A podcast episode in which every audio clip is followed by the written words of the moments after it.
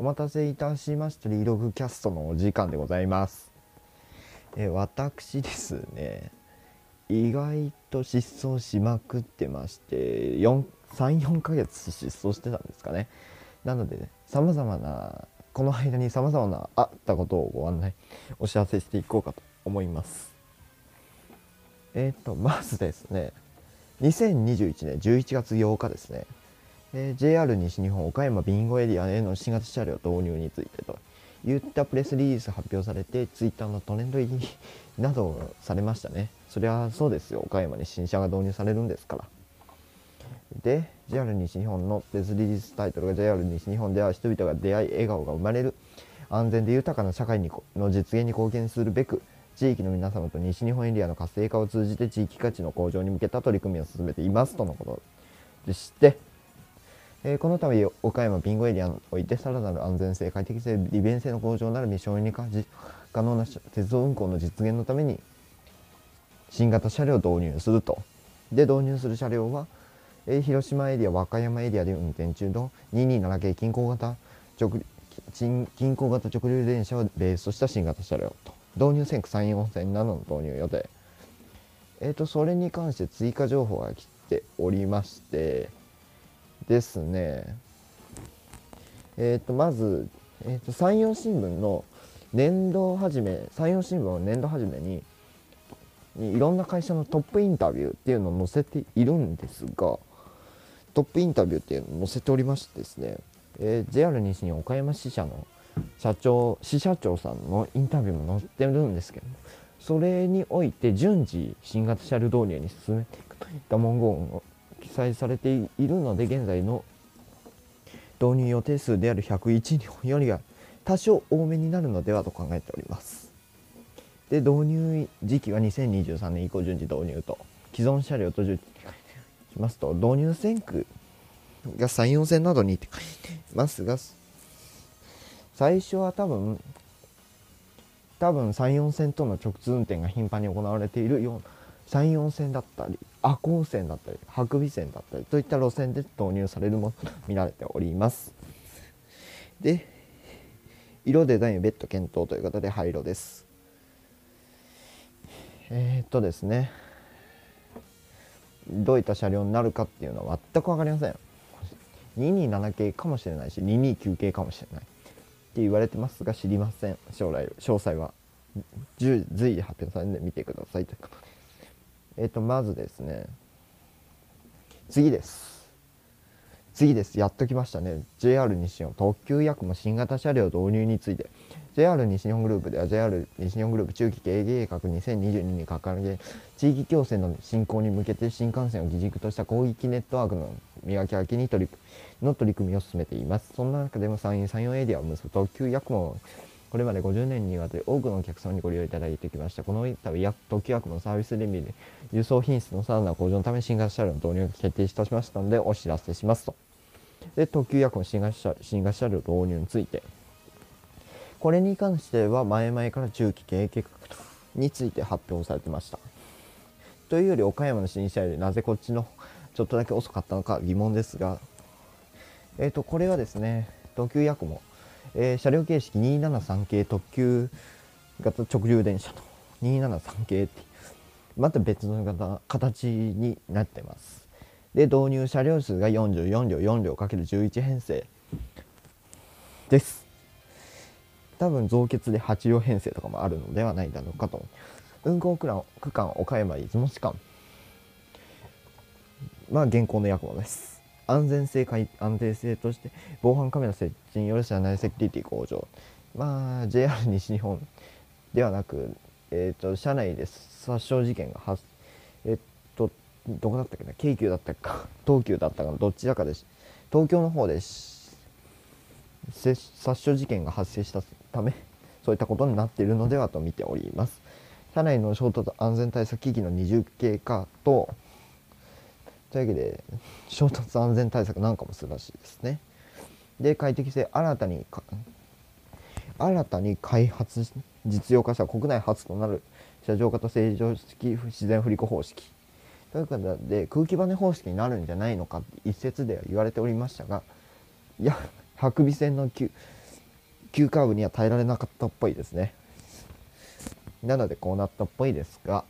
で乗り心地の向上。えっ、ー、と車上の曲線データと走行地点のデータを連続して照合し適切なタイミングで車体を計算当社 JR 西日本と鉄道総合技術研究所川崎車両との共同開発。座席間隔の拡大座り心地を改善した座席の採用。空気清浄機の搭載最高筋高ウイルス加工による安心した車内環境づくり、車内車椅子スペースの拡大多目的室の設置など幅広いご利用層を意識した。設備の充実車内 w i f i 全車コン全席コンセント大型荷物スペースの設置。でして、えーと、よりエネルギー変換効率の優れた VVVF 制御装置 LED 照明との省エネ化も行うと。で営業開始は2024年以降春以降という新岡山の新車の方が1年早いです。でそれそれに対して3月先月の19日から、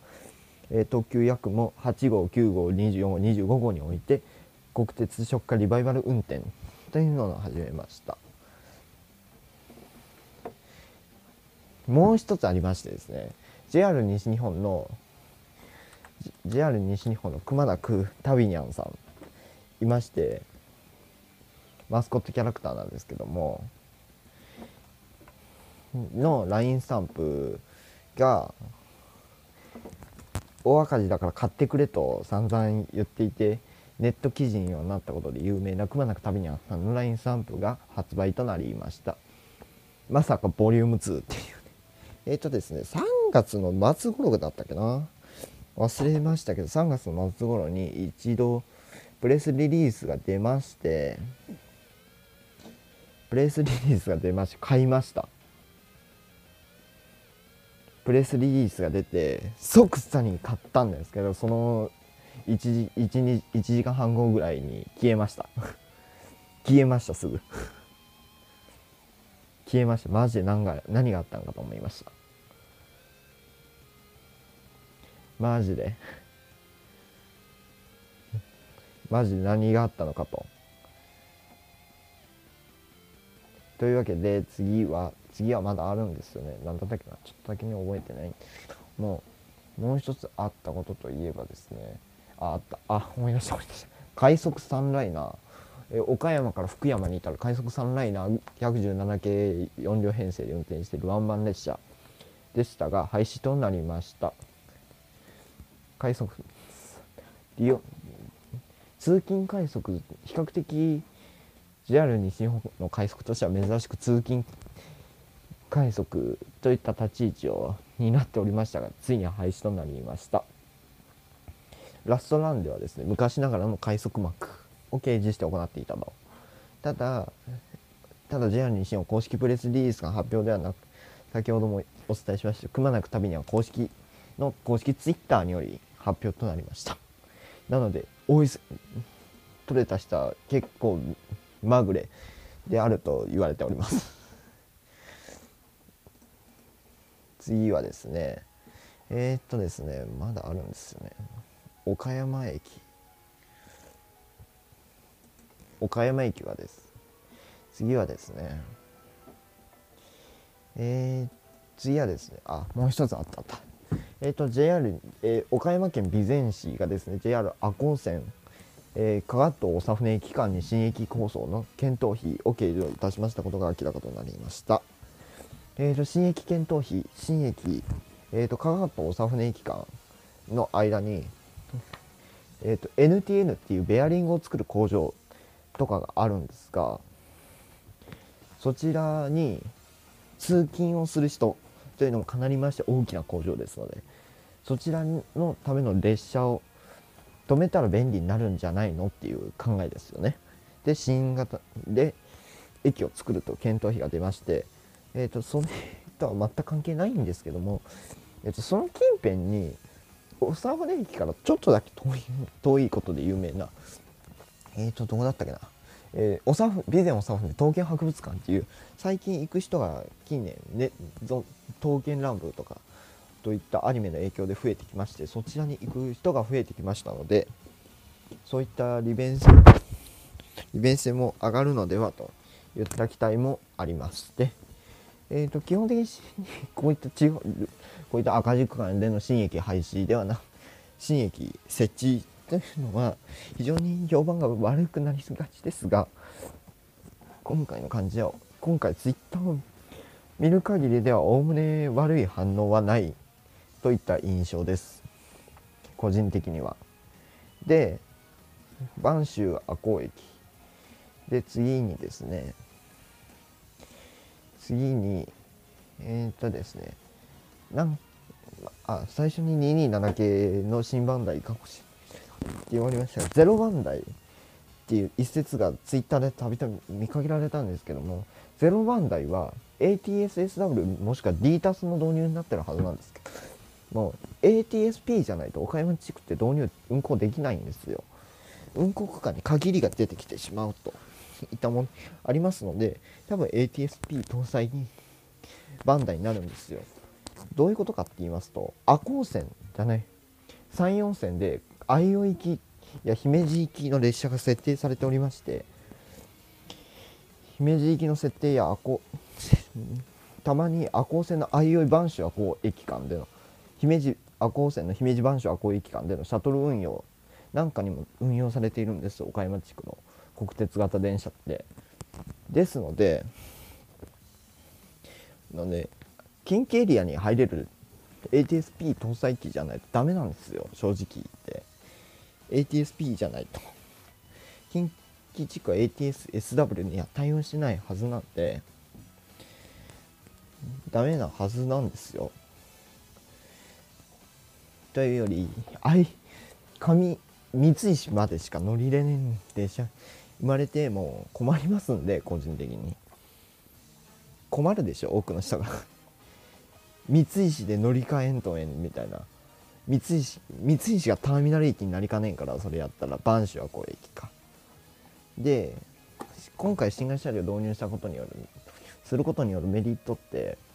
多分新型車両導入して赤穂線の播州はこうから姫路行きまでの延長運転が復活するんじゃないのっていう